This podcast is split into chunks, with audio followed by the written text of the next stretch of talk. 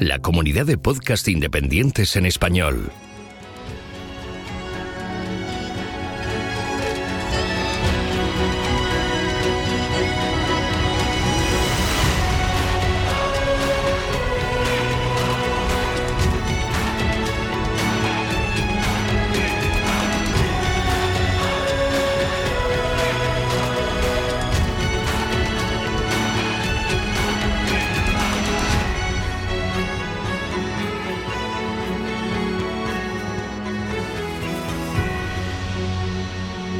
Bienvenido a GeoCastaway.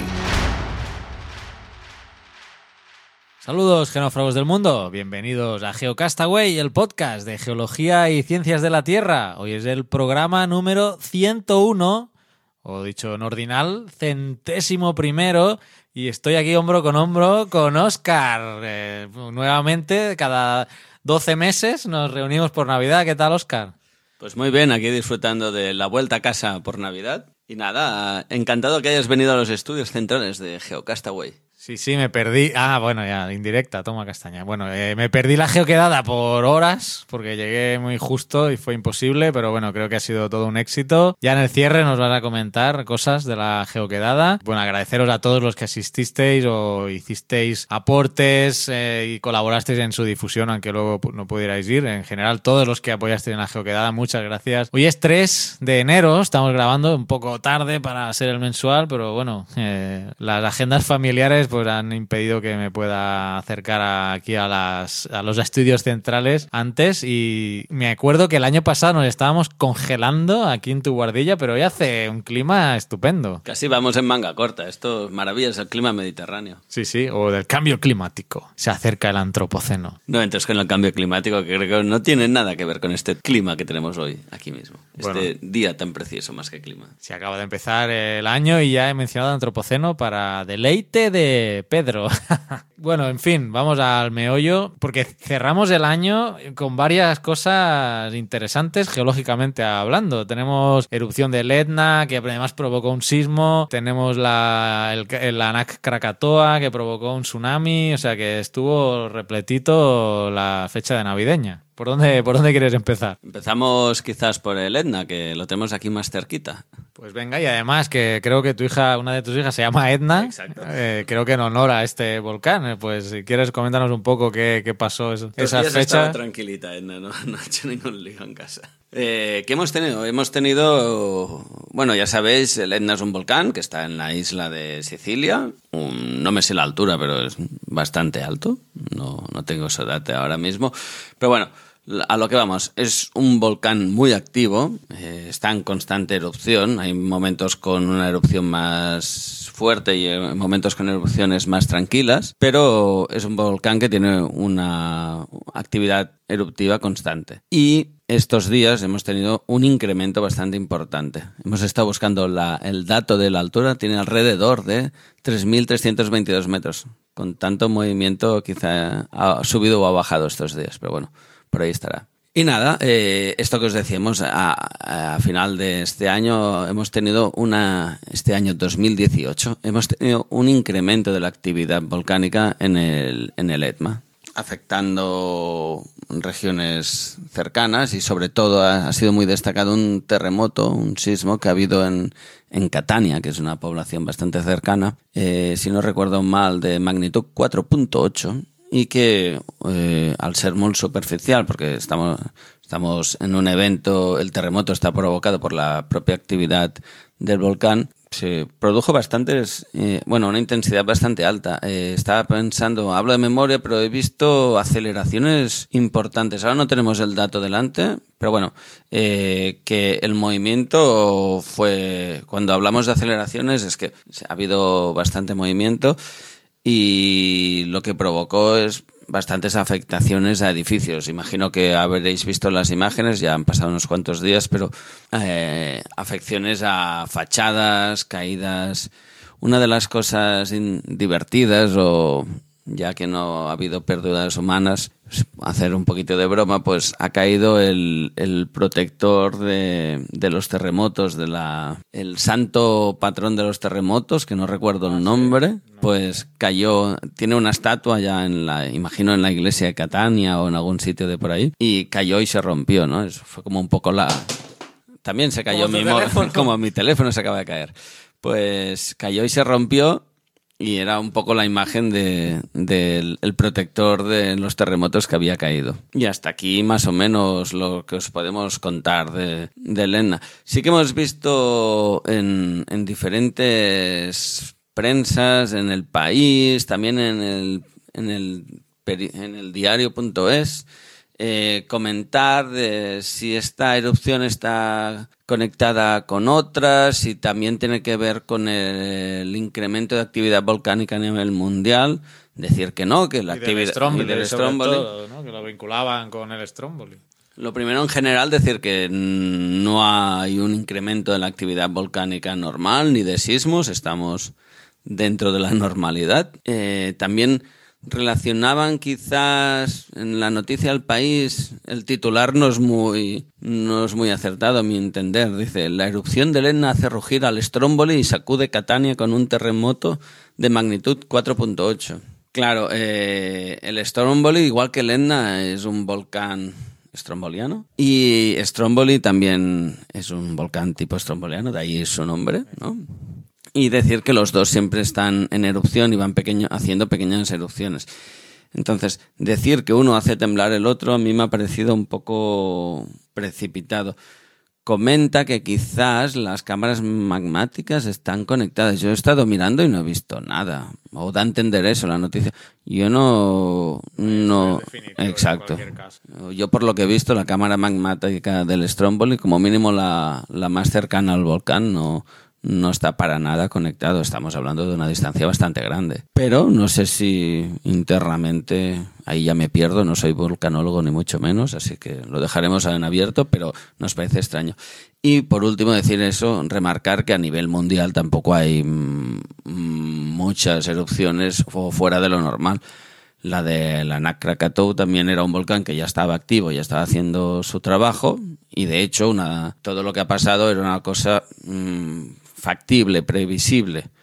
Eh, si queréis, hablamos ahora de esta otra noticia destacable. Esta sí que, por desgracia, eh, implica pérdidas de, vidas humanas, no me salía la palabra. No, no, recuerdo los últimos contagios de gente, pero estábamos hablando de bastantes pérdidas humanas. En todo caso, eh, fue un, un bueno un tsunami que afectó a las costas de Sumatra y el oeste de Java, para decirlo exactamente al sur de Sumatra y al oeste de Java, la noche del 22 de diciembre. Eh, habéis, imagino que habéis visto imágenes, hay una que corrió bastante, que era un concierto que estaban haciendo de rock y de golpe se ve como llega la ola y se lo lleva por delante todo, la gente que estaba ya presente. Estamos hablando de un evento que ha sido muy puntual, muy rápido. ¿Y a qué se debe? Pues se debe a que teníamos esto, el, el volcán Anak Krakatau, que estaba eh, trabajando, haciendo su labor, iba creciendo el edificio volcánico. Y claro, cuando estás construyendo un edificio volcánico es es un material que se va depositando eh, sin nada que lo compacte, por decirlo de una manera. Está muy inestable. Entonces es posible que haya una pérdida de un deslizamiento de esa masa allá acumulada, que es lo que aparentemente parece que pasó.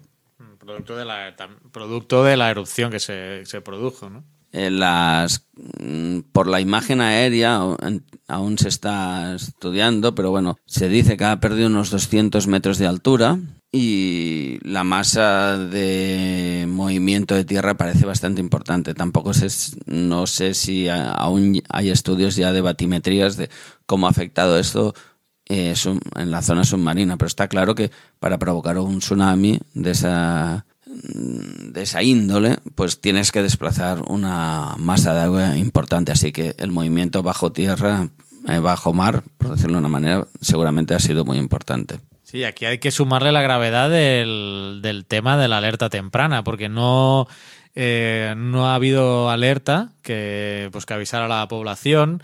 En un principio se justificaba que las boyas existentes no estaban preparadas para este tipo de eventos, ya que estamos hablando de, de, un tsunami que se genera por el colapso de, estructural de la ladera del volcán y es algo superficial, ¿no? Entonces las boyas para detectar tsunamis producidos por sismos están ancladas en el subsuelo marino. Esto se dijo en un primer momento, y es verdad, pero es que luego nos enteramos de que no estaban funcionando ninguna de las boyas preparadas para los otros tipos de tsunami, por lo cual, aunque hubiera habido un tsunami provocado por un terremoto, eh, o sea, el, el, origen normal, digamos, o típico, habitual, habitual de, de, este fenómeno, resulta que tampoco hubieran funcionado las boyas.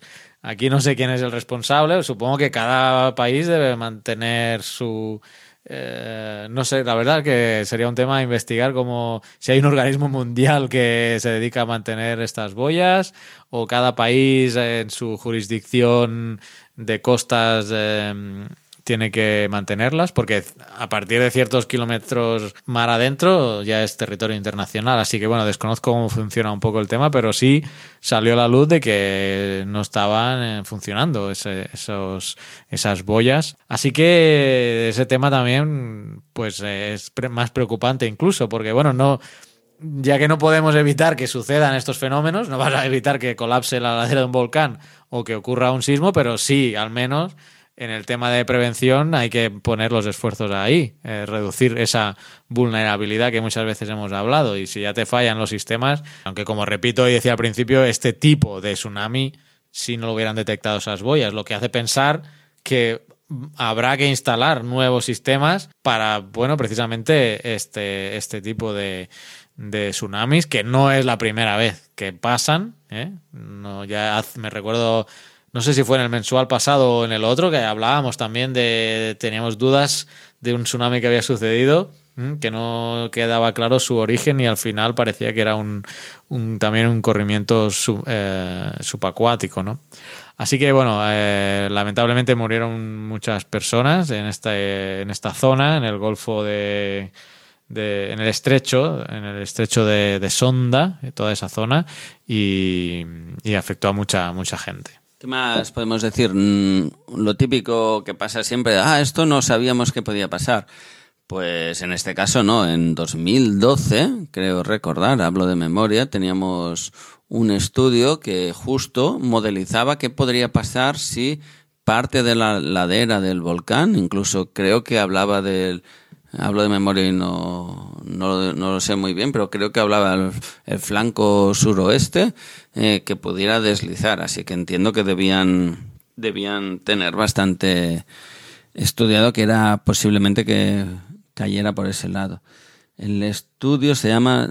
Carlos, tú hace, hablas mucho mejor en inglés que yo, así que te dejo. Bueno, vamos a leer. Eh, esto lo compartió, creo que Pedro, es un estudio de Lyell Collection Special Publications de la Geological Society y el título es Tsunami Hazard Related to a Flank Collapse of Anak Krakatau Volcano, Sunda Strait, o sea, el estrecho de Sonda que acabo de mencionar, en Indonesia. Y lo publican Giachetti, Paris, Kelfon y Ontowirjo y está publicado precisamente, como decía Oscar, enero del 2012. Eh, lo podéis en nuestro timeline de Twitter, si, si buscáis en nuestro timeline hacia el 23 de diciembre, ahí tenemos retuiteado el precisamente la bueno el estudio que voy a mientras aporta algo más Oscar creo que teníamos alguna aquí está algunas conclu la conclusión del estudio que está en inglés también pero bueno menciona que las simulaciones numéricas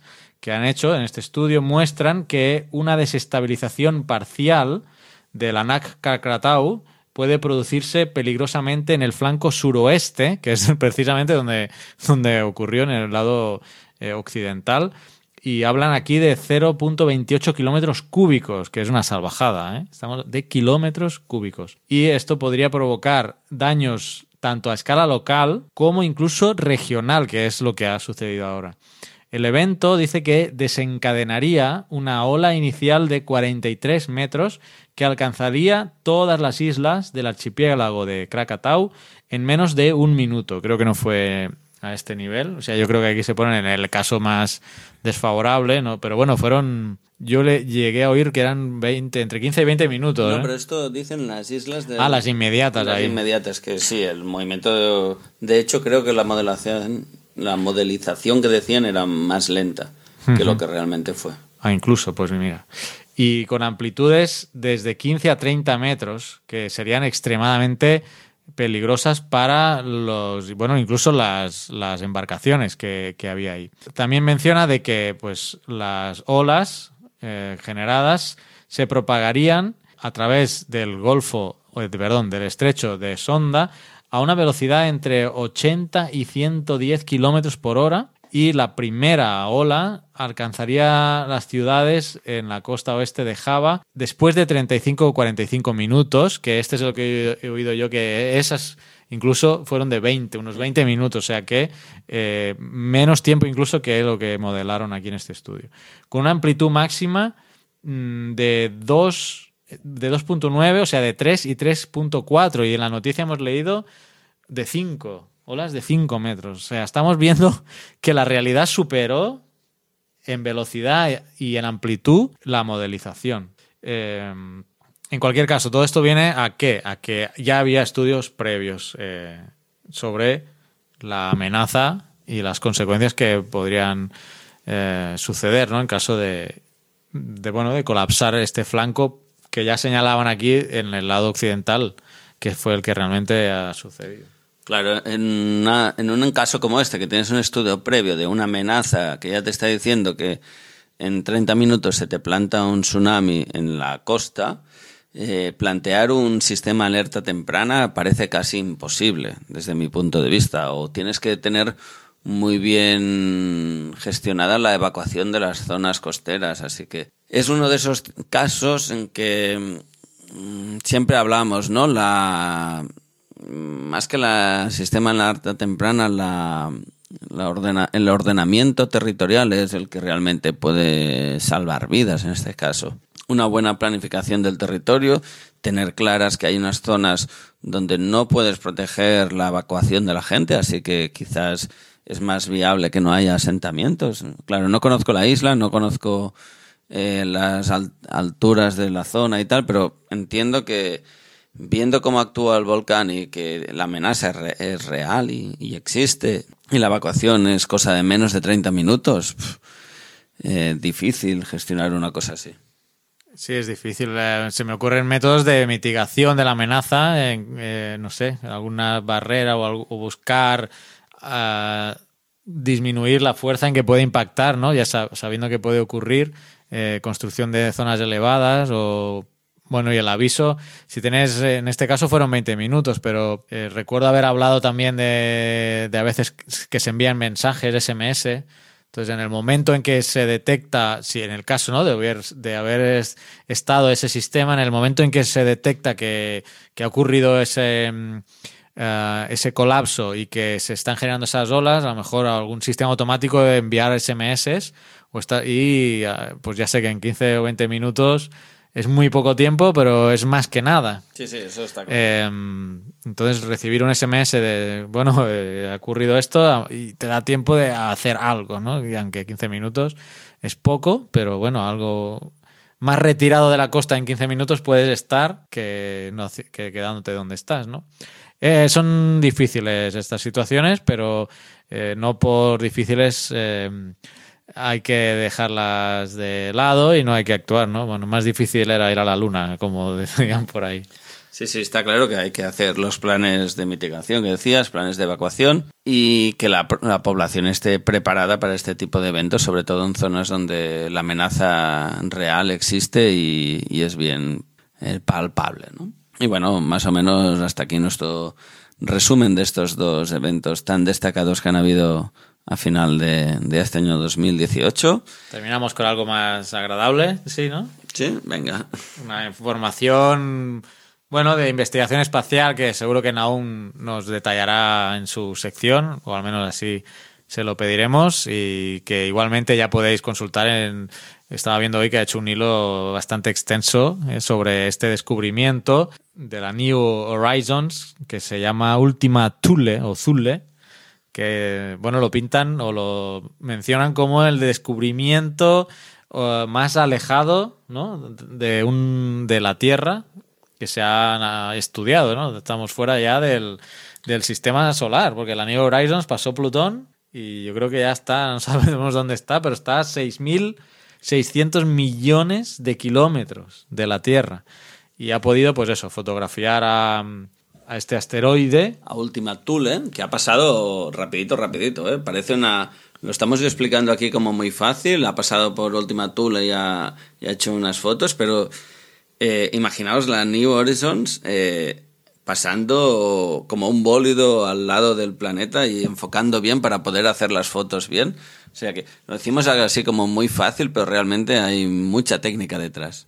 Y eso, lo ha tomado fotos a 2.000 kilómetros de la superficie de este, eh, de este cuerpo que tiene forma de muñeco de nieve, si lo podéis ver o ya lo habéis visto, pues seguro que os recordará a un, muñeco de nieve o a un cacahuete, otros decían, ¿no? a la forma de un cacahuete. Y bueno, aunque hay fotos ahora, eh, van a seguir llegando fotos durante dos años, porque pensad que como la New Horizons está a tomar un saco, pues entre que muy poca potencia. y entre que van llegando las imágenes y las que tienen más calidad, pues pesan más pues dentro de hasta dentro de dos años no van a venir fotos de ya más de alta resolución, pero bueno, con las que tenemos han, ya han sacado un montón de conclusiones que os repito que podéis estar revisando en, el timeline de, de Naun, n arroba n chazarra y eh, no ahora lo tienen ah, es verdad es verdad. Geólogo en apuros no es verdad sí. Arroba geólogo en apuros eh, que ha habido acostumbrado siempre a, mencionar a, a ahí, pues sí, en el geólogo en apuros, ahí podéis consultar ahora las, las novedades que nos cuenta Naun. Y bueno, sobre este cuerpo, pues, mm, pues poca cosa más, ¿no?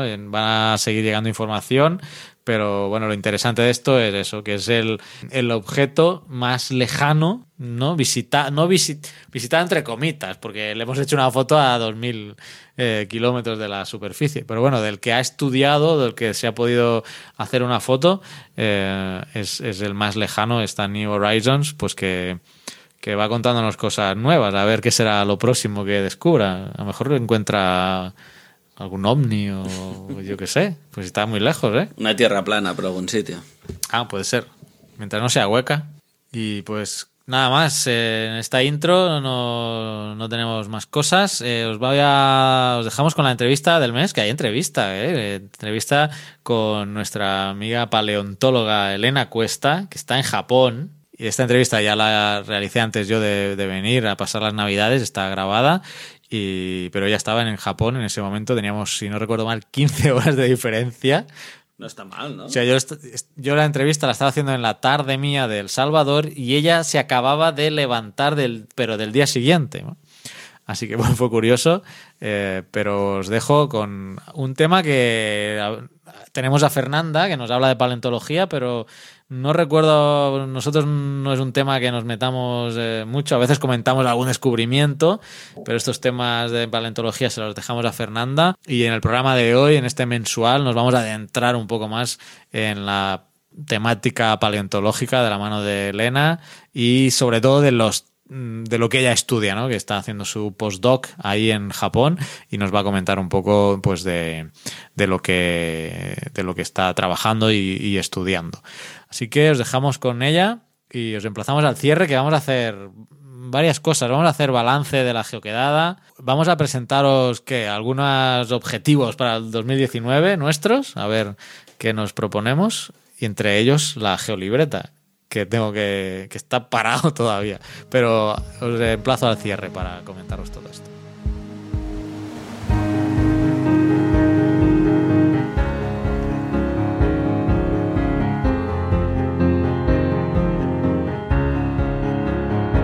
Estás escuchando Geocastaway, el podcast de geología y ciencias de la Tierra.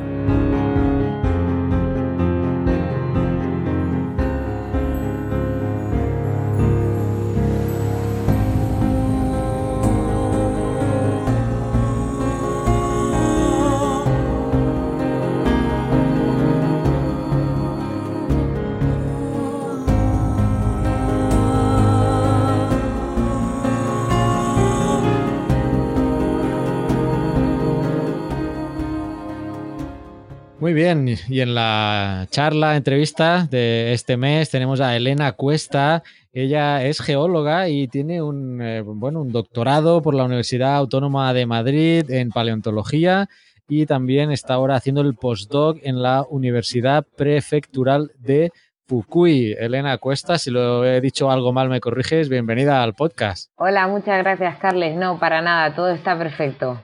Es que son, tienes muchas cosas ya, muchos estudios, hay muchos papers que he estado observando ahí y bueno, eh, resumir tu currículum no es fácil, ¿eh? Ah, muchas gracias, pero bueno, todavía, todavía hay mucho por hacer. Muy bien, y hoy, bueno, vamos a hablar de algo en que yo pues toqué en la carrera y casi que ya me he olvidado. Vamos a hablar hoy de paleontología ya que estás pues dedicada precisamente a este tema. Luego profundizaremos más en detalle en, tu tesis ¿no? y en lo que has estudiado y sobre todo también basado en unos yacimientos en España, pero te encuentras haciendo el postdoc en Japón. Tienes un postdoc de un año, me has dicho, llevas solo un mes y lo primero que dije yo, bueno, ¿qué tiene Japón? ¿Qué tendrá Japón que se ha ido a Japón a hacer un postdoc? Cuéntame, ¿cómo, ¿cómo ha sido eso? Bueno, pues yo la verdad que siempre me ha encantado Japón y estudio japonés durante años y tengo una obsesión con este país un poco rara. Y es verdad que en paleontología no es que sea un sitio que destaque, que siempre, pues, si destaca un sitio, pues es Argentina o Estados Unidos, fuera de Europa, vamos. Pero, pero la verdad que yo quería venirme aquí y hace cuatro años eh, hicimos una exposición de los dinosaurios de los yacimientos de Cuenca, las ollas y lo hueco, aquí en Fukui, eh, que es, eh, por así decirlo, el, la comunidad autónoma, que no se llama así, es prefectura, pero vamos, donde hay dinosaurios en Japón, así que es como la cuenca japonesa.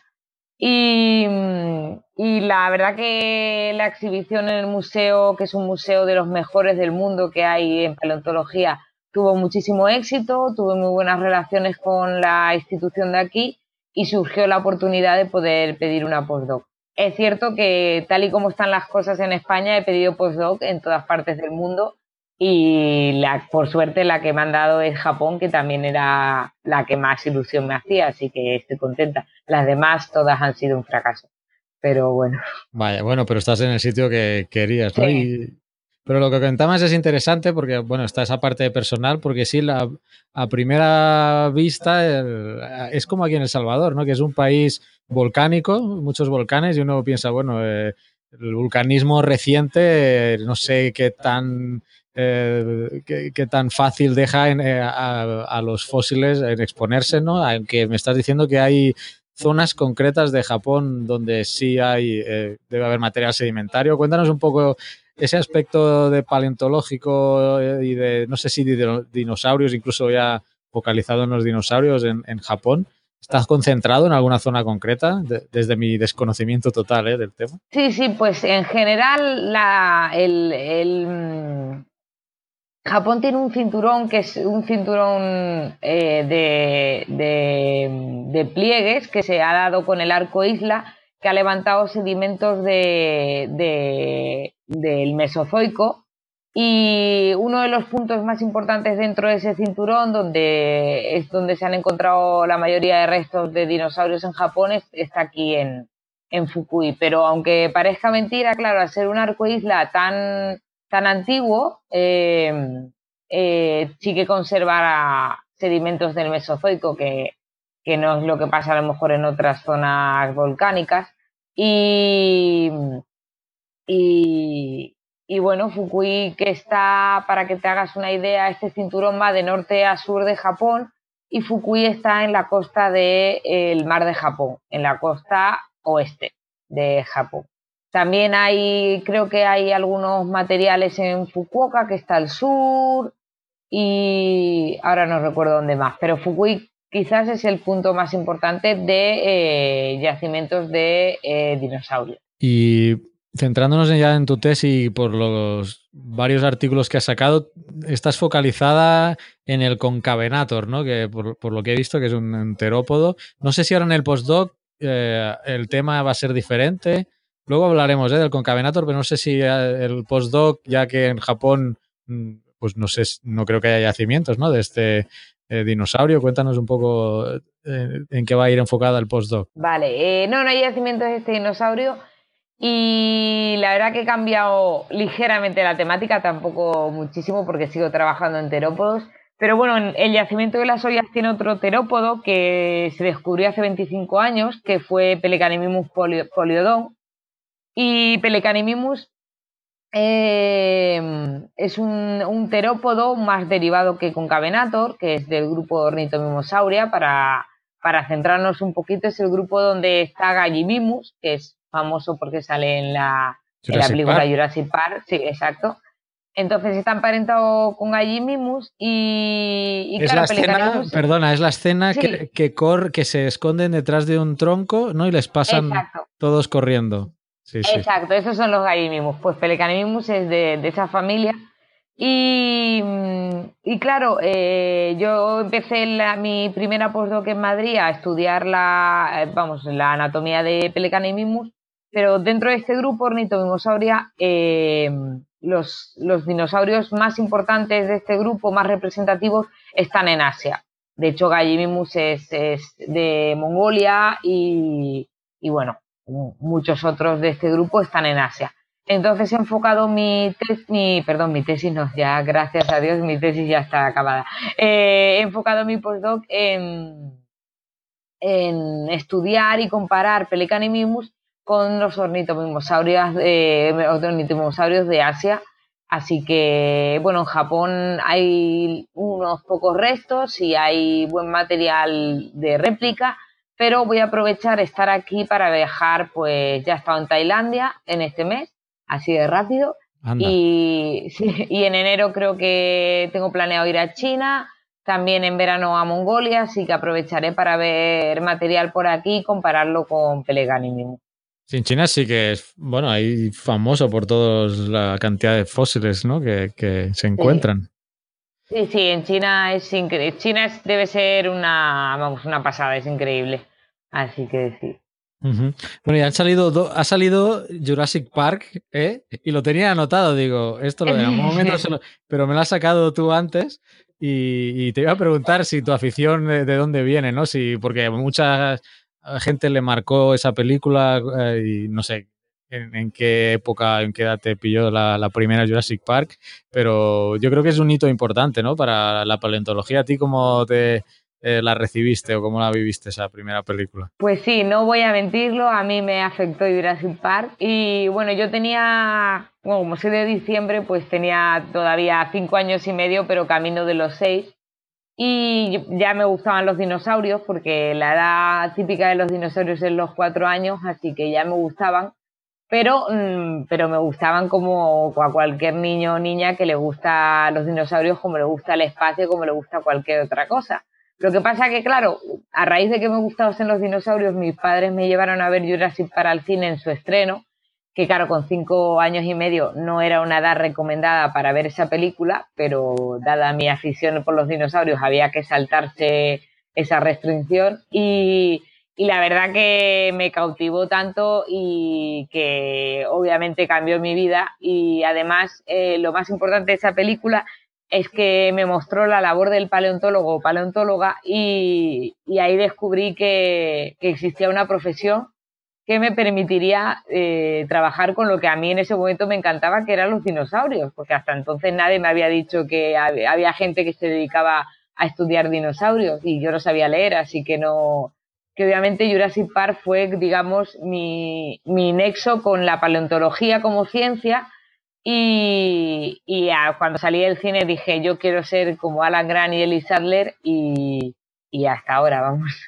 Sí, sí. Bueno, para mí, yo de todas las que han hecho, para mí sigue siendo, no sé si por también la, el momento en que la vi, ¿no? y la edad de siendo también un niño, pero para mí sigue siendo la mejor. No sé si también es tu opinión que es la mejor y, y, y la otra cosa es si ya con las siguientes películas de, eres de esas que ya, y sabiendo lo que sabes, ¿no? Y especializada, pues no sé si ya les ves todos los defectos o sigues disfrutándola o, o, por el contrario sales un poco ya cabreada por esto, esto no es así, esto no debería ser así. Está el tema de las plumas y las escamas, ¿no? Como que luego te quiero preguntar sobre eso. Sí, sí. No, la verdad que, por supuesto, la primera es la mejor, sin lugar a dudas, vamos, es la, la original y no tiene punto de comparación con ninguna de las demás, aunque el resto todas me gustan menos la 3. Esto que quede grabado. Pero La 3. mm, sí, la 3, bueno, me gusta, quiero decir, me gusta porque sigue siendo la saga, pero es de la, la que la que peor llevo. Pero pero la verdad que yo soy una persona que eh, sé diferenciar el cine de, de lo que es la ciencia y me parece que la saga Jurassic Park hace una buena a- para, para ser una película hace de ciencia ficción es una película de ciencia ficción que hace muy bien su función divulgadora de, de lo que es los dinosaurios y la paleontología y acerca a la gente esta temática, pero no es su función, porque para eso tienes un documental de la BBC. Su función es, es entretener y creo que eso lo cumple sin lugar a dudas y no me molesta para nada que los dinosaurios pues tengan sus errores porque porque creo que el cine tiene tiene tiene licencia para hacer lo que quiera siempre y cuando pues no sea tan descabellado y, no hace nada que sea descabellado. Es verdad que lo de las plumas chirría mucho, pero yo creo que, que hay mucha otra divulgación fuera de Jurassic Park que ya ha hecho llegar a la gente que los dinosaurios tienen plumas y Eso ya es que, 100% bueno, seguro, ¿no? Ya lo habéis. Sí, sí, eso es 100% seguro. Sí, sí, sí. Entonces, creo que la gente ya también eso pues lo sabe y creo que Jurassic Park pues, pues tiene sus licencias cinematográficas y me parece estupendo, vamos. No, yo disfruto las películas sin, sin lugar a dudas, sin necesidad de, de este tipo de cosas, de cabrearme, Bien. vamos, sí. Ya, ya. Bueno, aunque debes tener alguna cosa que te haya escamado, ¿no? ¿Qué, es lo peor que, te ha sentado en la saga, en, en los Jurassic Park? Debe haber algo que has dicho, ala, Dios mío, esto no puede ser. ¿O es esto de las plumas y las escamas? Es lo más. Sí, lo de las plumas es lo que más, pero bueno, lo de las plumas al final y al cabo eh, tiene una justificación tanto en, el cine como fuera de él, que es, eh, por un lado, se mantener el canon de la primera película, obviamente tienes un, has registrado una marca, digamos que ese es el Velociraptor sin plumas, y cambiarlo ahora, pues puedes como quitar esa marca, ¿no? Como si el McDonald's ahora en vez de una M pues tuviera una X, pues no, la gente ya relaciona los, los velociraptores de Jurassic Park con Jurassic Park. Entonces, yo eso lo entiendo. Y luego en, la, en el cine lo han explicado bastante bien con el tema de que como mezclan el ADN con ADN de otros animales, pues que no van a tener nunca el aspecto que tenían realmente en el Mesozoico. Esto lo dicen en la penúltima película y bueno, con esto pues se han curado en salud para todas las, las cosas que hagan. Y algo Sí. que, que me haya escamado más, igual que la cuarta película con esto del Indominus Rex y los, los híbridos, vuelve a tener un poquito, aunque sea inteligente, pero vuelve a tener un poquito el toque de monstruo, de monstruo y monstruosidad que, que era lo bueno de Jurassic Park, que rompía con todo esto y mostraba animales, que sí, animales que se comían gente, pero bueno, eran animales al fin y al cabo que solo querían alimentarse y que además eh, vivían en cautividad y de repente estaban libres, pero, pero eran animales al fin y al cabo, todo como los mostraban y con Indominus Rex se pierde un poquito esto otra vez y vuelve otra vez a ser más parecido a, a las películas de monstruos como aquí en Japón el Kaiju o las películas anteriores que siempre mostraban a los dinosaurios como monstruos, sino como, como animales. Y entonces eso pues me dio un poco de pena porque rompe un poco con, con lo que es Jurassic Park, pero tampoco te creas que me afectó muchísimo. No, sí, yo bueno, estoy contigo que hay que entender que pues, son películas de Hollywood, ¿no? sí. Al final. Y fíjate que nos, eh, nos eh, preocupa más eh, o nos fijamos más como científicos en esto de las plumas y las escamas que no que adiestren a velociraptors, ¿no? Ya, pero bueno, eso en cierta... Es verdad que los velociraptor quedan bastante... Parecen más una manada de lobos que de mamíferos, vamos, que, de aves, que es lo que serían, pero, pero tampoco me disgustó tanto porque al fin y al cabo, precisamente eso es una parte que vuelve a mostrarlos como animales, si son animales racionales, vamos, y inteligentes, y no son monstruos para nada, y vamos, si somos capaces de domesticar aves que están emparentadas con las con los raptores, ¿por qué no íbamos a poder domesticar raptores? Así que eso la verdad que a mí no, no me, no me disgusta. Mucha gente le ha disgustado porque es verdad que el Velociraptor precisamente era uno de los que más impresión y miedo daban en la primera y verles ahora tan amigables pues, pues choca un poco. Pero a mí eso no me, no me disgustó para nada, me parece que, que muestra un poco esa, ese lado de que siguen siendo animales y no son monstruos irracionales que solo quieren matar estilo Alien o cualquier otra película de ciencia ficción de monstruos, sino que hay una, vamos, que, que, son animales y se puede convivir con ellos. Quería preguntarte, eh, pasando ya al tema ya más de, bueno, de trabajo, ¿no? Y también teniendo en cuenta que a lo mejor nos están escuchando, bueno, seguro que nos están escuchando eh, gente pues de en bachillerato, tengo constancia de ello, jóvenes que están quizá pensando en poder incluso pues ser paleontólogos, ¿no? Ojalá, ¿no? Ya solo que les interese la geología ya es un gran logro, está todo como está el panorama.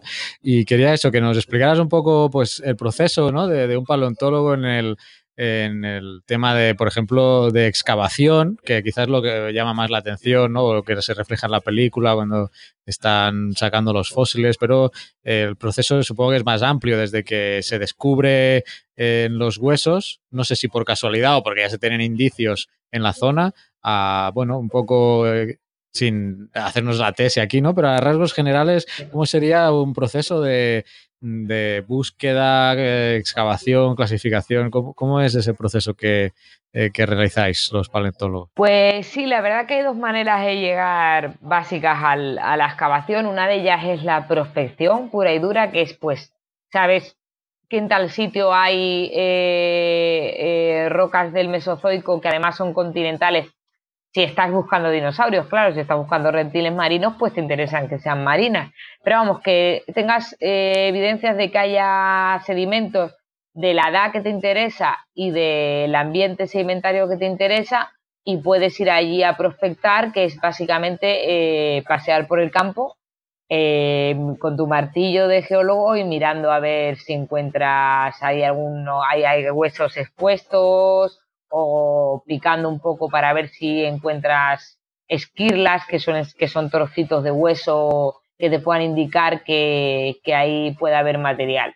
Esa sería como, digamos, una de las maneras de hacerlo, pero es verdad que, que muchas veces la, eh, la principal manera es que te viene una persona que es aficionada a pasear por el campo y también hacer estas cosas, pero no con un interés paleontológico y que se encuentra pues algo que le ha recordado un hueso de, de, algo o que le parece extraño, porque suele ser gente que es aficionada pero que más o menos entiende de, de geología o al menos de, de, naturaleza, y te aparece en la universidad o el museo y te dice he encontrado esto en tal sitio, es de interés.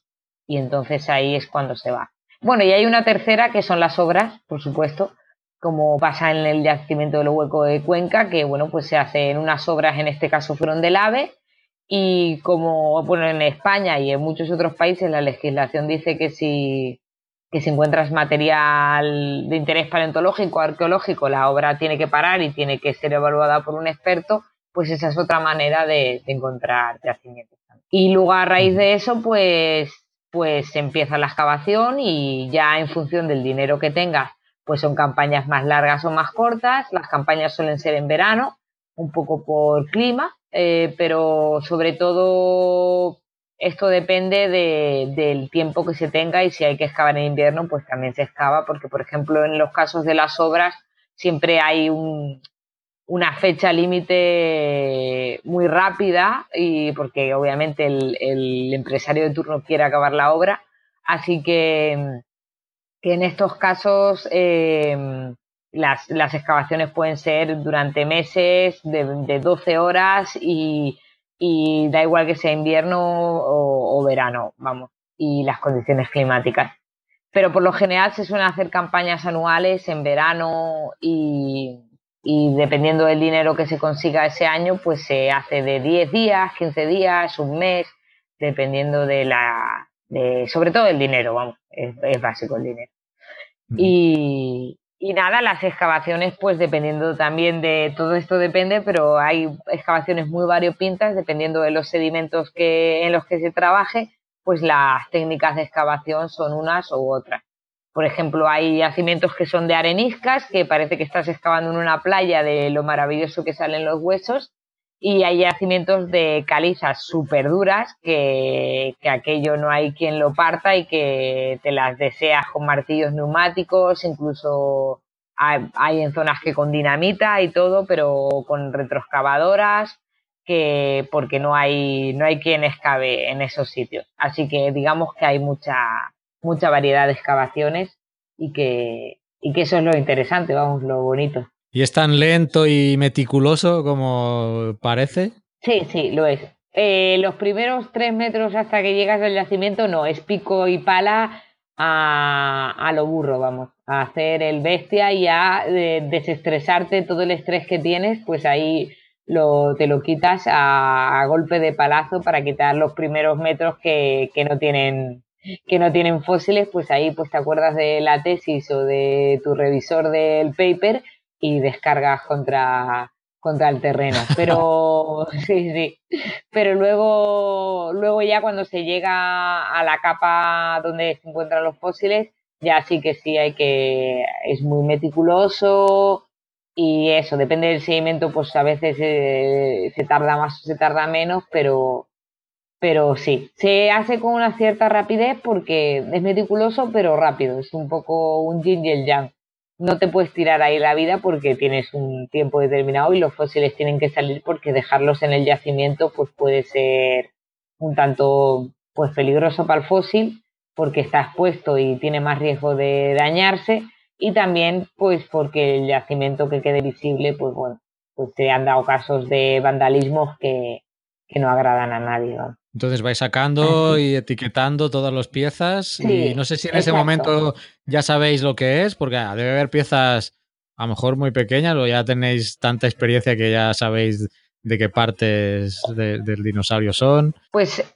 eso es lo bonito de, de la excavación, que mientras vas excavando, pues es como una, una investigación previa y vas empezando a ver pues caracteres que te dicen qué puede ser, qué no puede ser, pues identificar qué tipo de hueso es, eso es lo más básico, que a menos que sea un fragmento irreconocible, pues a lo mejor un fragmento del, de un hueso largo como puede ser el fémur o el, o el húmero y justo ese fragmento no tiene ninguna de las láminas que te indiquen qué hueso es, pues se puede dar el caso, pero por lo general distinguir el hueso es, es lo primordial en la excavación, qué tipo de hueso es y eso es bastante fácil. Ya, pues bueno, te puedes, puedes acercarte a grandes grupos, pues decir, pues es un terópodo, un saurópodo, diferenciarlo, eso eso se puede hacer, pero luego ya a nivel de más de especies o de grupos más concretos es un poco más difícil y ya requiere de la preparación y el estudio el estudio posterior. Se puede saber, obviamente, en el yacimiento un poco el gran grupo, pero si es un taxón nuevo o no, pues una nueva especie o no, pues eso ya requiere de un estudio, de un estudio posterior. Oye, tengo entendido que la cantidad de fósiles que uno encuentra es un porcentaje minúsculo, ¿no? De, de lo que vivió en esa época, creo, ¿no? O sea, al final sí, hombre, tenemos eso, un poco... supuesto, claro. Eso hay un sesgo, por supuesto, y cuanto más atrás en el pasado vas, pues mayor ese, más difícil es y más grande es ese sesgo. Pero bueno, lo bueno que tiene esto es que siempre de vez en cuando aparecen yacimientos de preservación excepcional o de conservación eh, o de eh, acumulación excepcional, como es el caso de los huecos y las ollas, por tirar un poquito para, para casa, por así decirlo eh, donde tenemos la oportunidad de recolectar un gran número de fósiles que nos permite, eh, sin lugar a dudas, por ejemplo, estudiar la paleoecología del lugar, eh, gracias a que hay, hay, hay restos suficientes como que son significativos como para, para establecer un ecosistema. Entonces, de vez en cuando, pues hay este tipo de yacimientos que no hay solo en España, también hay en Alemania, Sonnenhofen y por supuesto en China.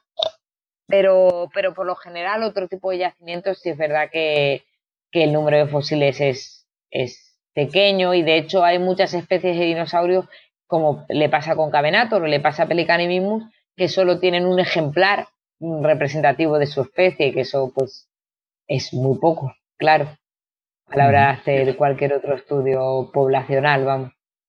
Claro. ¿Y en la época actual es posible todavía hallar un fósil de un dinosaurio del que no se tenga constancia todavía? Hombre, sí, todo el rato, todo el rato. Todavía están apareciendo, ¿no? Sí, sí, sí, sí, sí, sí, sí. Sí, sí, sí. Bueno, Entonces lo, lo, nombra el, el, que lo ha encontrado, le pone el nombre o hay una nomenclatura ya internacional específica. El que lo estudia, más bien. El que lo estudia es el que lo pone el nombre. Y le, hombre, lo importante es que sea la, lo importante es que tanto el genérico como el, el específico sean del mismo idioma, por así decirlo. Es decir, si eliges el latín, para, para, tus, eh, para tu etimología, la nomenclatura, vamos, pues tiene que ser todo latín, si eliges griego, todo griego, y luego están los chinos que ponen nombres que nadie puede arreglar nunca. Y, y, y, nada, pero básicamente es cuando descubres... Dime, dime un nombre, a ver si te acuerdas de algún nombre de los chinos. eh, Long, por ejemplo, Swanxiangonsaurus o ya es que son impronunciables, porque además no tengo ni idea de chino. Mucho japonés, pero ni idea de chino. Pero por ejemplo hay uno muy fácil que es Meilong, que es eh, eh, dragón durmiente, porque es un dinosaurio que se encontró en posición durmiendo, y ese es fácil, Meilong, ese es cortito y, y fácil, pero hay algunos otros que tienen nombres de las provincias donde se han encontrado y y son impronunciables, vamos. Bueno, es que es impronunciable. además, sí, se ponen nombres complicados, no, no se acuerda nunca. No, no. Solo del tiranosaurio Rex, ese sí, es famoso. Sí, sí, sí. Mira, no me, eh, para finalizar, ya, han salido, ya ha salido varias veces lo de las ollas, has comentado brevemente algún aspecto, pero también, bueno, barriendo un poco para lo que tenemos en, en casa y si hay gente que... No sé si es un sitio que se puede visitar eh, para, turísticamente o arqueológicamente, pues eh, que nos explicaras un poco este tema de las ollas, por qué es tan importante o qué se ha encontrado de excepcional ahí. Ya nos has comentado un poco pues la cantidad de fósiles, pero aparte de eso, de por qué es excepcional, qué, qué estudios o qué conclusiones habéis podido sacar ¿no? de, de, de, lo que habéis hallado ahí, que has comentado brevemente, brevemente algo, pero pues ya para finalizar, si nos puedes explicar un poco más sobre las ollas, que yo no he estado, ¿eh? Y, ah, ah, pues a ver si, si, no pues sé si se puede visitar, la verdad. Eh, se puede visitar en, cuando son las campañas de excavación, que suelen ser en verano, suele haber un día de jornada de puertas abiertas que, la gente suele ir a visitarlo. Pero es verdad que durante el año pues no, no está abierto al público, solo pues eso, en época de, excavación. Pero vamos, que el Museo de Paleontología de Cuenca tiene, es un museo que se hizo la última renovación en, en enero del año pasado, se inauguró la última exposición y, y, la verdad que es muy representativo de todo lo que tiene Cuenca, tanto en las ollas como, como en los huecos. Y bueno, centrándonos en las ollas, es un yacimiento excepcional y muy conocido a nivel mundial, obviamente dentro del terreno de la paleontología eh, porque los fósiles están eh, muy bien preservados y cuando digo muy bien es que se preserva tejido no esquelético, es decir, piel, eh, plumas, pelo, incluso el ojo de los peces e incluso em, esto intestino no esto, ah, órganos, órganos internos de algunos animales. Entonces, estos son cosas que no suelen fosilizar y, y cuando aparecen este tipo de cosas que nos dan información de cómo es este tejido que no suele, no suele fosilizar, es lo que denominamos que es un yacimiento de preservación excepcional.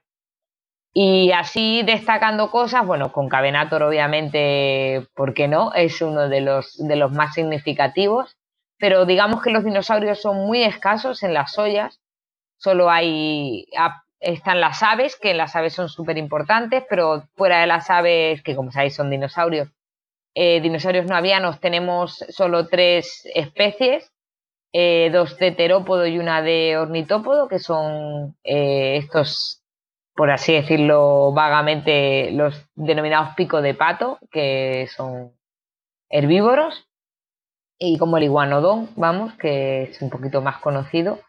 Y luego tienes las aves que en su día, pues y a día de hoy siguen mostrando cosas excepcionales que nos, nos informan de cómo fue esa, ese, ese inicio en la capacidad de vuelo de las aves, ya que, por ejemplo, eh, este mm, eh, Iberomesornis eh, contenía ya un, pigostilo, que es la fusión de las vértebras de la cola, que es lo que tienen las aves actuales y que, se utiliza para maniobrar en el, en el vuelo. Y luego el Eulolabis fue la primera ave encontrada más antigua que tenía la, eh, un álula, que el álula es eh, un ala adicional que tienen asociado al dedo 1 y que sirve, bueno, si buscáis en, en, en, Google Álula hay muchos vídeos de aves actuales así grabadas en, en, en, ralenti donde podemos ver que es, digamos que es parecido al alerón de los aviones, que se, se, se mueve de tal manera que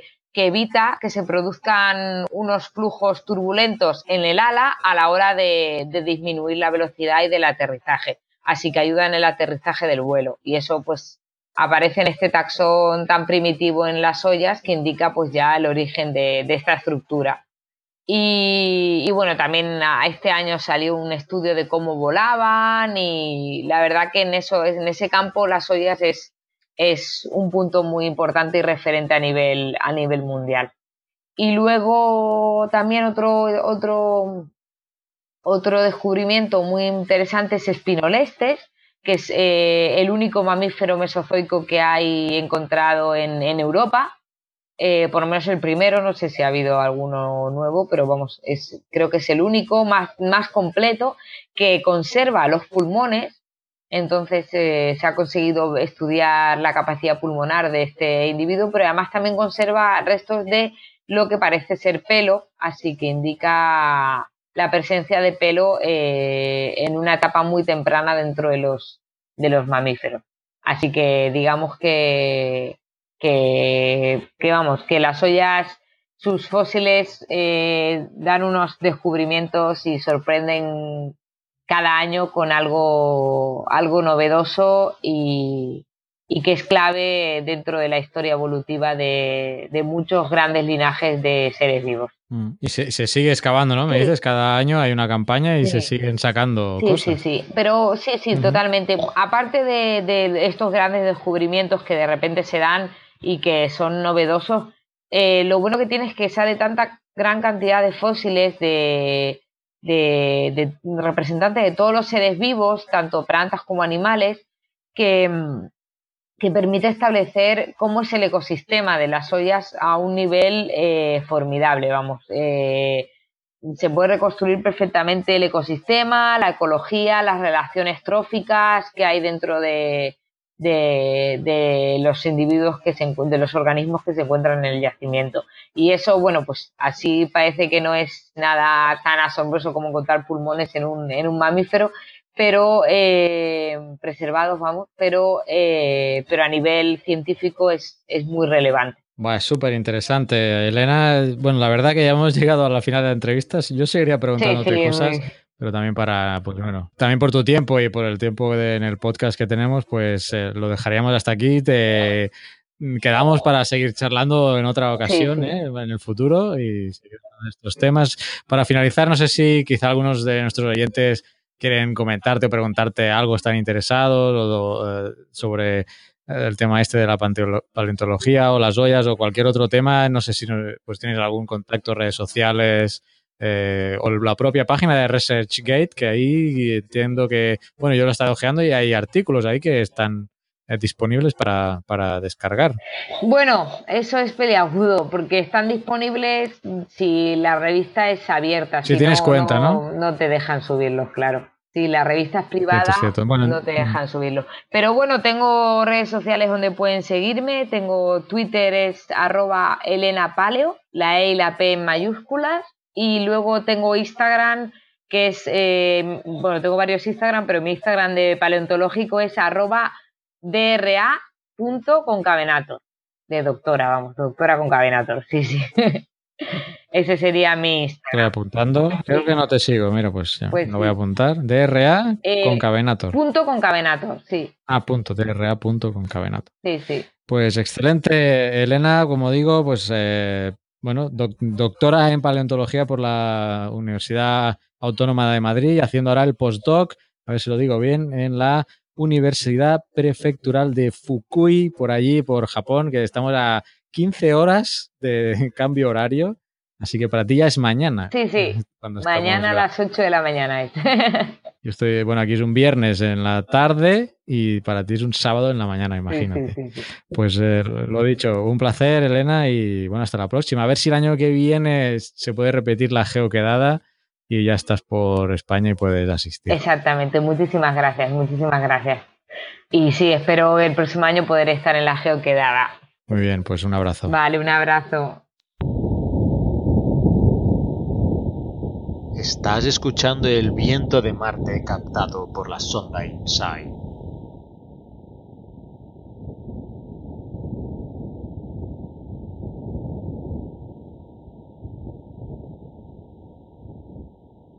Pues muy bien, genófragos del mundo. Eh, llegamos al cierre de esta edición número 101, centésimo primera, eh, mes de diciembre, aunque estamos grabando el 3 de enero, pero es, la, es el mensual de diciembre. Esperamos que hayáis pasado una eh, feliz Navidad, una buena entrada de año y que os deparen muchas cosas los Reyes Magos, que están por venir ya, pero bueno, casi ya, ya, están, ¿por dónde estarán entrando ya? Eh, ¿Vienen en barco, en helicóptero este año? No sé.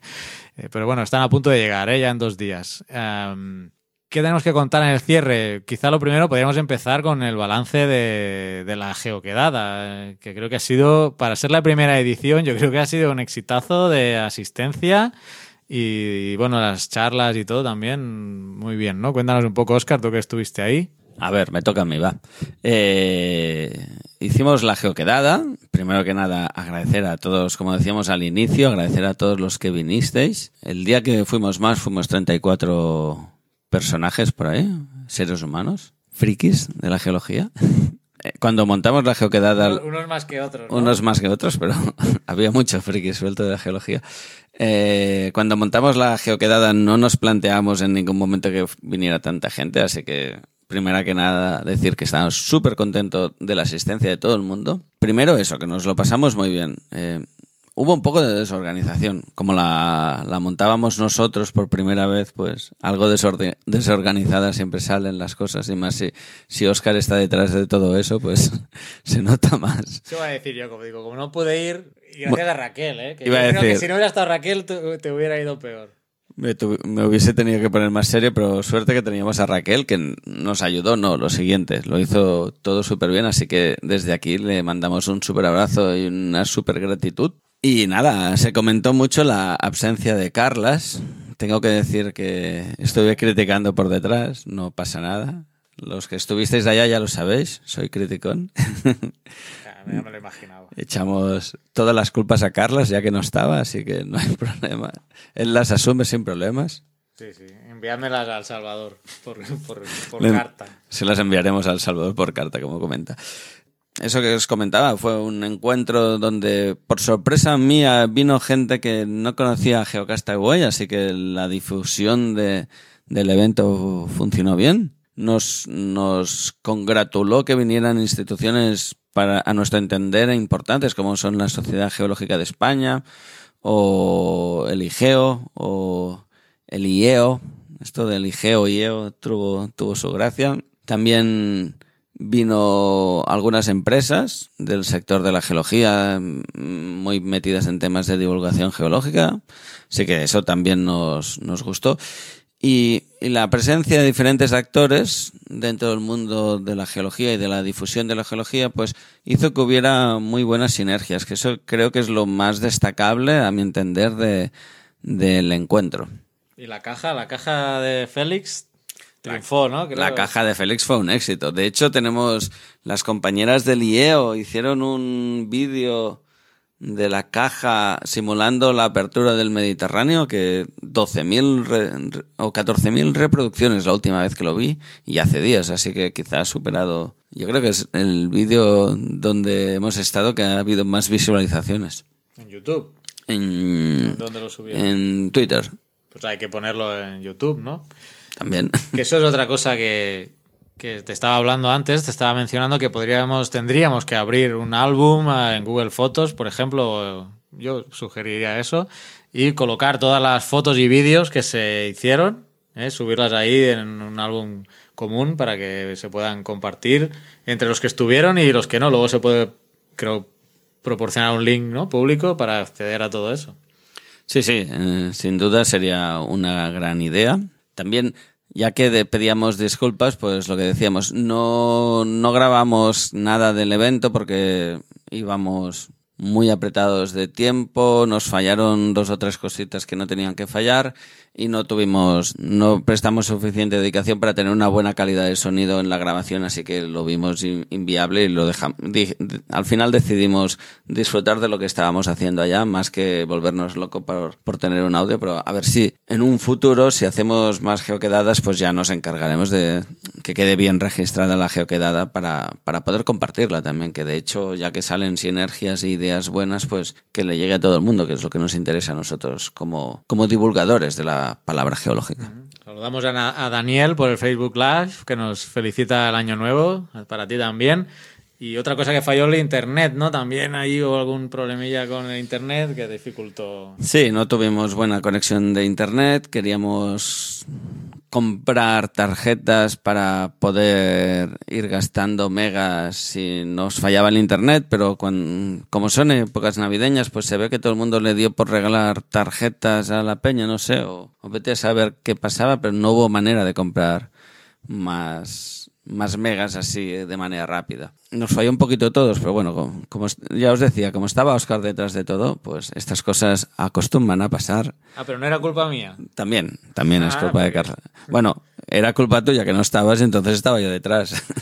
Pero es bueno. responsable subsidiario, claramente. Vale, vale. Y Se regalaron unas camisetas de la geoquedada que, que supongo que les gustó a la gente. Ah, sí, mira, ahora iré a buscarla para enseñarla en el Facebook Live. Pero sí, sí, tuvimos a todos los integrantes le regalamos una camiseta y pudimos hacer también una excursión por la zona con autocar, también gracias a las donaciones. ¿Y qué más? Y también hicimos unas pausas cafés, también autofinanciadas, ¿no? A través de las donaciones, por lo cual os, os agradecemos mucho a todos los que habéis aportado. Y nada, mira, ahora que estábamos hablando de lo de la, la salida con el autobús, tuvimos la suerte que nos hizo un día perfecto. Cuando mirábamos por la ventana solo veíamos cosas blancas, no vimos ni una piedra. Eso me decía yo, porque digo, yo veía algún Twitter que estaba una niebla.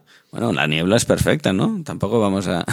Sí, sí, así os creíais todo lo que decía el guía. Exacto, sí. También tuvimos la colaboración de la gente del Geoparque Las Loras, que nos hicieron una, una visita geológica por la zona. Con mucha paciencia y con mucha ironía nos iba diciendo, aquí a la derecha podéis ver no sé qué, aquí a la izquierda se ven las calcáreas, se ve un contacto muy precioso. En verdad, solo veíamos niebla y más niebla, pero bueno, eh, nos lo pasamos bien, que también fue interesante. Bueno, y conclusiones, por ejemplo, pues esa fue una, ¿no? De poder adelantar quizá la fecha de la próxima geoquedada. Que entiendo que a pesar de las, unas dificultades, la gente querrá ir a la segunda geoquedada. No, sí, sí, la gente ap- aparentemente quedó contenta, así que la intención de todos era hacer una, y de todas era hacer una otra geoquedada. La duda era cuándo, ¿no? Si la hacemos en primavera, porque le hicimos para que viniera Carlas, pero como le pasó como a Willy Fogg con los 80 días, ¿no? Que llegó un día más tarde.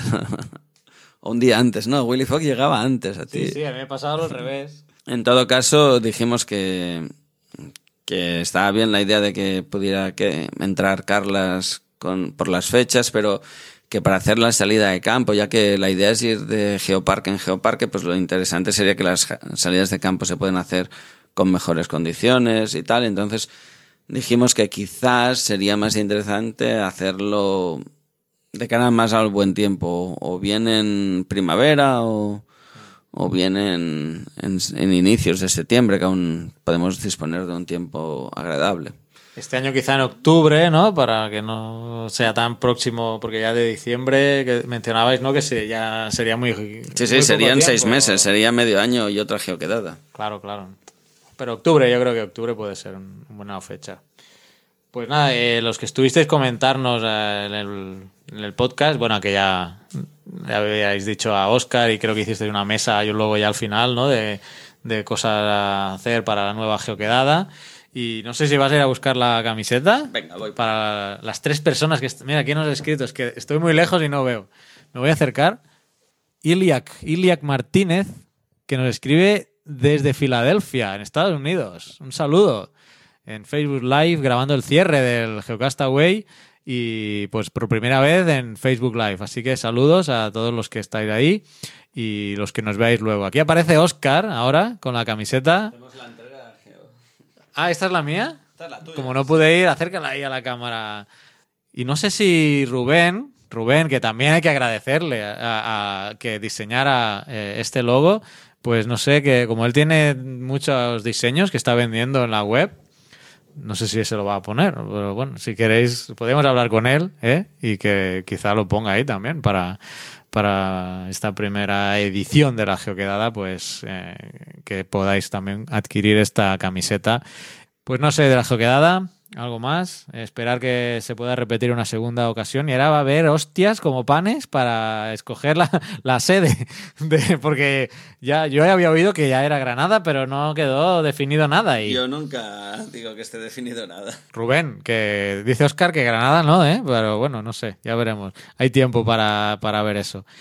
Eh, entonces, bueno, tema geoquedada, aparcado y hasta la próxima. Gracias a todos y podéis comentarnos cosas aquí en, el, en este programa 101 para si queréis eh, comentar más cosas acerca de, esta geoquedada que hicimos. Ya os avisaremos, estar atentos de esto para compartir las imágenes y los vídeos que pudisteis grabar y, o hacer fotos, porque para juntarlos todos y a ver si saco un tiempo yo y, y edito algún vídeo, ¿eh? también para colgarlo en YouTube, aunque sea solo de fotos, se puede hacer como un, una pase de diapositivas, ¿no? Podemos montarlo y colgarlo ahí en, en YouTube para darle promoción. ¿Qué más? Pues nada, la geolibreta, a ver. eh, La libreta, que también la comentamos en la geoquedada, ¿eh? Todo el mundo tenía ganas de geolibreta. Y este año va a ser el año de la geolibreta. Estamos a 3 de enero, queda mucho tiempo. No sé en qué momento va a salir. Ya os comenté que el diseño está terminado, ya está hecho. Ya podréis incluso ir a geocastaway.com barra eh, geolibreta y ahí ya veréis el diseño. Incluso podéis ya decir, hacer comentarios, aunque, bueno, está cerrado, pero bueno, en versión, en la versión 2 en la, o en la 1.1, a saber cómo se llamará, pero la idea es ir con el tiempo mejorándola. Pero digamos que la fase diseño ya está terminada, ahora estamos ya en la fase imprenta, que me he encontrado con la sorpresa de que había mencionado yo una imprenta china y cuando le, he mandado la, bueno, el formato en PDF, ahora me contestan que si puede ser, porque tiene un formato estándar que es menor que el que le enviamos, que era una 5. Entonces estoy negociando con ellos, pero por otro lado, ahora que estoy por aquí, estos días, he contactado con otra imprenta en Granollers que me ha enviado una cotización que no, no me parece desorbitada. Así que en estos días, antes de irme para El Salvador, voy a, voy a ver si concreto y, y si es posible que esta imprenta en Granollers lo, lo saque, pues yo creo que mucho mejor. Porque, bueno, Oscar estará aquí, y si no, bueno, algún familiar mío o algún amigo, pues bueno, es más fácil acercarse a Granollers que si tiene que venir de China y no lo hacen bien. Así que eh, el tema de Geolibreta es ese, que estamos ya eh, decidiendo la imprenta, el diseño ya está. Y lo que sí, en este, en este año, mm, hacia principios del año, o sea, yo cuento que el primer trimestre, en el primer trimestre del año, eh, saquemos la campaña de, crowdfunding de la geolibreta. Y aquí, pues, os- nuevamente os vamos a pedir todo vuestro apoyo. eh, bueno, en, adquirirla, claro, en comprar eh, o aportar, digamos, a la campaña de crowdfunding, que la recompensa pues será la propia geolibreta y también, sobre todo, difundir a cuantas más personas podáis, pues eh, la campaña, porque si no se llega al monto ¿no? que uno pide, pues no, no, no, no se hace el proyecto porque el dinero, pues si tú pones 20 euros, supongamos que acabe siendo el coste, no he hecho números todavía, ¿eh? tengo una orientación, pero, pero bueno, pongamos que 20. Y tú aportas los 20, pero si no llegamos al total, que pueden ser algunos miles de euros, porque creo que la, la cantidad mínima de libretas que te imprimen, creo que son 500, unas 500 creo, Eh, depende de la imprenta, ¿eh? pero es precisamente es lo que tengo que ir a negociar con, con la imprenta.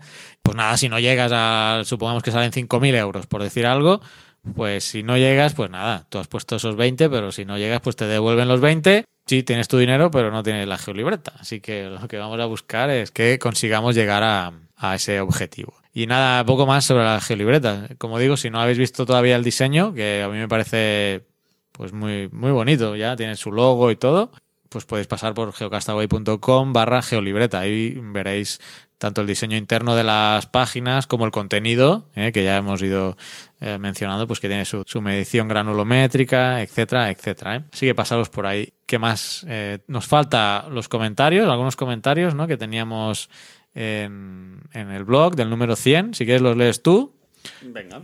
Y, y terminamos quizá con algunas... Tengo un par de libros que me quiero leer este año que os quiero comentar, pero los tengo en la tablet. Ah, ¿Cómo voy a hacer? Bueno, tú sigue con los comentarios. Bueno, leemos los comentarios. Tenemos del último número del programa 100. Centagésimo, ¿no? ¿Cómo era? Centésimo. Centésimo, perdón. Yo, los ordinales, me perdí la clase para variar. Eh, pues de, de nuestro programa número 100, no me voy a meter en jardines, tenemos un comentario de nuestra incansable Marisa Castiñeira que dice, gracias a vosotros a por otros 100 más y con muchas ganas de conocer a los geonáufragos en esa geoquedada. Ya nos hemos conocido, de hecho a, a Marisa ya la conocíamos, pero fue muy chulo conocernos a todos los demás. Os habéis desvirtualizado, ¿no? Se dice eso, estamos desvirtualizados. Y tenemos otro de Pablo Coronado que dice, estupenda celebración de 100 programas con la Geoquedada 18, un ambiente excelente y conociendo a personas muy interesantes. Gracias a Geocastaway por haber hecho esta Geoquedada y que haya sido posible. Y a Raquel que se dé, que sé de buena tinta que ha colaborado mucho. Así que también esos reconocimientos a Raquel, que también nosotros compartimos, y también con Rubén, que también se lo corrió mucho con el, con el dibujo o el logo de la geoquedada, que tiene la geolibreta en el logo, eso tú lo sabes, ¿no? Ah, sí lo comentó. Y también decir que en la geoquedada estuvimos enseñando el diseño a la gente que no conocía la geolibreta, porque mucha gente decía, ¿qué es eso de la geolibreta? ¿Qué es eso? Pues estuvimos ahí comentando y todo el mundo quedó muy contento. Hubo una pregunta que decían, ¿cómo es que habéis decidido poner esto y no lo otro? ¿Por qué habéis puesto la tabla del tiempo y la granometría, pero no las facies, me invento, yo qué sé, de... No sé qué facies. Ah, pero o sea, ahí vis- visteis, entrasteis a la web y visteis que llevaba. ¿no? Y si os acordáis, hablábamos en un inicio, hicimos una comisión y ahí se tenemos un montón de cosas para agregar más. Eh, por ejemplo, los fósiles guía es una cosa que a mí me gustaría que llevara, pero cada fósil pues tendrá que ir su dibujito y conseguir un dibujo sin que no tenga derechos de autor y ponerlo ahí eh, no es tan fácil. Entonces, a lo mejor se lo proponemos a Rubén que nos haga dibujos. Hay muchos fósiles guías, ¿eh? Para que salgan Hay, todos. ahí hay un montón. O sea, bueno, pero, o sea, que, que sí que hay cosas y hay tengo- tenemos muchas de gente ya que nos ha, en esta página, en la página de Geocastaway, pues que nos ha aportado y nos ha dicho eh, cosas para añadir. Y estaban todas apuntadas y poco a poco, pues las iremos sacando. Pensad que esta es la primera versión de la geolibreta y vamos a poner quizá lo, lo- lo más esencial, ¿no? Que, y sobre todo ese, ese papel que no lo he mencionado antes, que es lo que está llevando más dolores de cabeza, que es el, el papel piedra, que es pues, un papel resistente al agua. Básico para una geolibreta. No vamos a tener un papel normal, tendremos un papel piedra. Exacto. Porque nos gustan las piedras. Y no sé. mm, Ahí están los comentarios. Sí, yo ya tengo los comentarios hechos. Vale, pues va, si quieres termino yo con dos libros que me quiero leer. Eh, uno está en inglés, se llama Timefulness, How Thinking Like a Geologist Can Save the World. O sea que... Tiene muy buena pinta, eh. cómo Timefulness, cómo pensar como un geólogo eh, te puede salvar, puede salvar el mundo de Marcia Jornerut. Bueno, ya pondremos en, el, en la descripción del podcast, voy a poner el link ahí. Entonces, este me lo quiero conseguir. Me recordó mucho a la gente que hace mindfulness, ¿no? De cómo evadirte mentalmente y, y cambiar tu vida y el mundo. No sé si iba en broma este título o justamente juega a hacer comentarios con eso. No, no me lo he leído, pero me llamó mucho la atención el título. Pues pinta bien, la autora, eh, como digo, es Marcia Jornerud, o espero haberlo pronunciado bien. Bjorn, ¿no? Bjorn, Jorner, Bjornerud. Ah, pues mira, puede Sí. ser. ¿Esto suena entonces a islandés? Por ahí debe ser. Bueno, si quieres, mira, muestra ahí en el, en el Facebook Live, acércalo a la cámara, que vean la portada. Y, mm, y pues eh, me lo tengo en la lista para leérmelo este año. Tengo que, algunas mm, sinopsis o comentarios, eh, tengo que ver, ¿eh? porque el enfoque del antropoceno quiero ver cómo lo trata. Ay, ay, ay. ay. Sí, sí, sí, sí. Aunque ella, o sea, la autora es geóloga, pero bueno, ya sabes que también hay geólogos que apoyan Sí, sí, que sea sobradamente el antropoceno, aunque muchos estemos en contra. Este es uno, y el otro es de Jesús Martínez Frías, Hombre, eh, que lo tengo anotado en el iPad y estoy transmitiendo ahí, estamos en el Facebook Live, pero eh, hablo de memoria, se llama mm, algo sobre Darwin, creo recordar, si no lo buscamos aquí mismo, aquí en un momento. busca. En el, lo buscamos en el navegador, Jesús Martínez Frías, eh, Frías que lo entrevistamos hace tiempo. eh, pertenece al grupo de astrobiología eh, de- del CSIC y, ha pres- y del Instituto de Geociencias y ha presentado recientemente pues esto, un libro que son escritos, ya lo voy a encontrar, ahora estoy hablando de memoria, pero ha escrito, eh, ha presentado un libro de relatos cortos El mensaje Darwin. ese, mira, has ido más rápido tú que yo.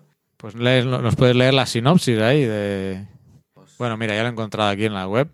Eh, es un- una novela de divulgación científica sobre geología planetaria. Y eh, lo presentó el 19 de diciembre, lo presentó en el Museo de Ciencias Naturales de, Madrid. Y esto narra eh, 62 microhistorias eh, de, bueno, de la investigación planetaria. Pinta muy bien, pinta muy bien.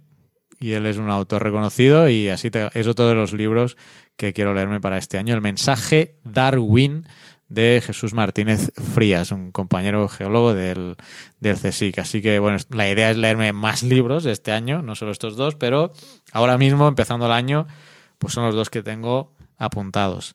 Y objetivos para el podcast, pues aparte de la geoquedada y la geolibreta, pues Aguantar 100 más. aguantar 100 más, eh, seguir aumentando seguidores ¿no? en nuestras redes sociales y que cada vez haya más geonáufragos del mundo que difundan la palabra geológica. Así que eh, yo creo que con la geolibreta y la geoquedada son dos grandes objetivos ya suficientemente importantes para no cargarnos con más cosas. Deciros que si alguien se apunta siempre a hacer su sección o le interesa hablar de un tema en concreto, que se ponga en contacto con nosotros a geocastaway.gmail.com y nos presenta la propuesta y valoramos la viabilidad y nosotros encantadísimos siempre y muy abiertos a que la gente colabore con nosotros. Y ahora que has dicho esto, me acuerdo también de los cursos, que bueno, la intención también es ir eh, aumentando nuestro número de cursos, nuestra plataforma de cursos. Ya lo mencioné en, en los mensuales anteriores, que si alguno está interesado en generar un curso para Geocastaway de algún software en concreto, en concreto ya nos estaban pidiendo eh, no sé cuál mencioné, el Flow 2D, creo, porque hay un curso de ECRAS que es de modelación de inundaciones, pero hay otro que se llama eh, Flow 2D y pues del cual nosotros no tenemos eh, experiencia y si alguno de vosotros pues eh, se anima a generarnos este curso, pues que nos escriba a- al correo y eh, pues ahí negociamos eh, para, para ver bueno, de montar el curso, ya que son, bueno, son, tienen un coste esos cursos. eh, muchas horas que hay que dedicarle uno a preparar un curso y negociaremos a ver cómo, cómo lo hacemos. ¿m?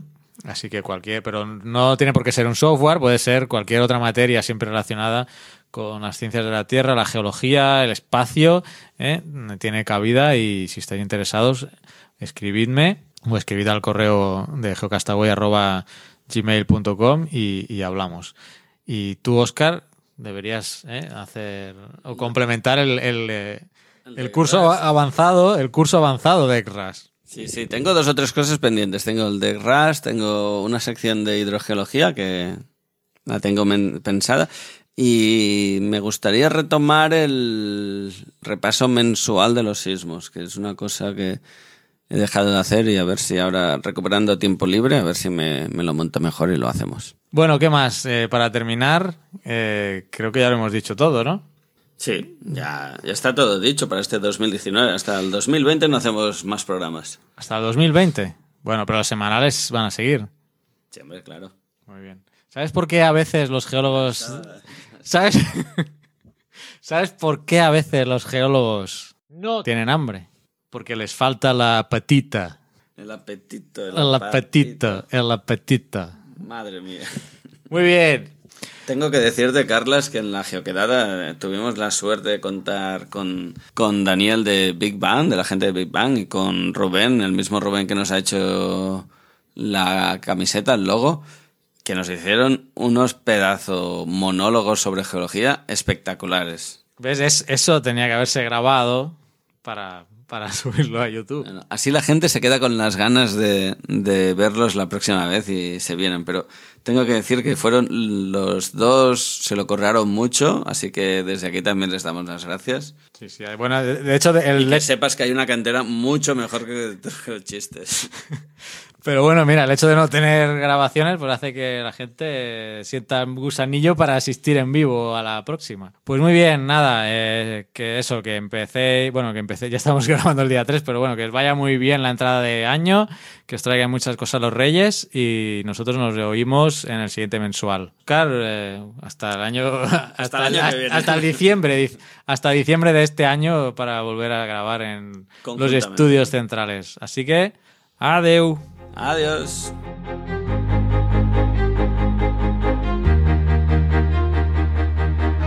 Envíanos tus comentarios, preguntas o sugerencias a geocastaway.gmail.com.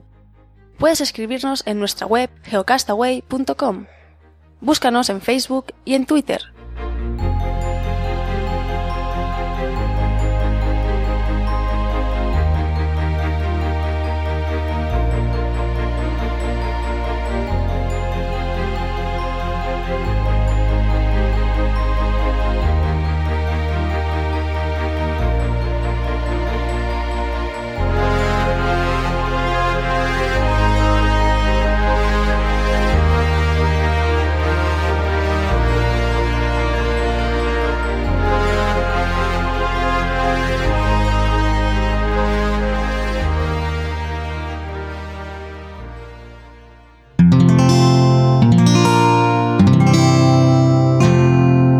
Puedes escuchar más capítulos de este podcast y de todos los que pertenecen a la comunidad Cuonda en cuonda.com.